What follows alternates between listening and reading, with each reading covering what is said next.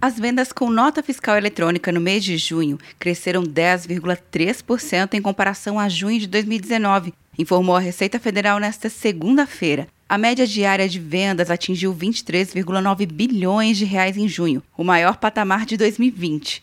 Na comparação com o mês anterior, a queda de abril foi seguida de aumentos de 9,1% em maio e de 15,6% em junho.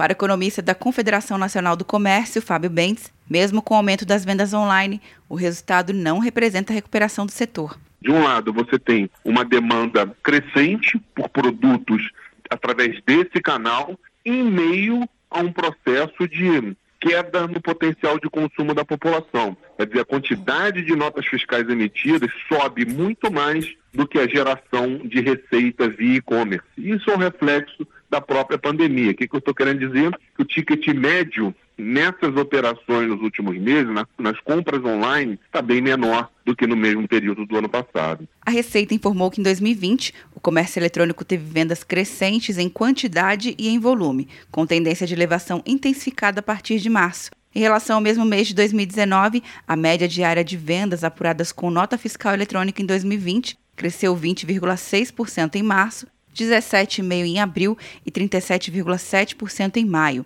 e 73% em junho. De acordo com a Receita, o aumento é resultado principalmente das vendas entre empresas de médio e grande porte e as vendas não presenciais de empresas para pessoas físicas. Segundo a Receita, dados das vendas semanais indicam recuperação gradual.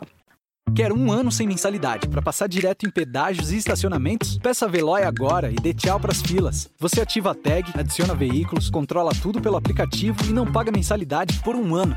É por tempo limitado. Não perca. Veloy. Piscou, passou. De Brasília, Luciana Castro.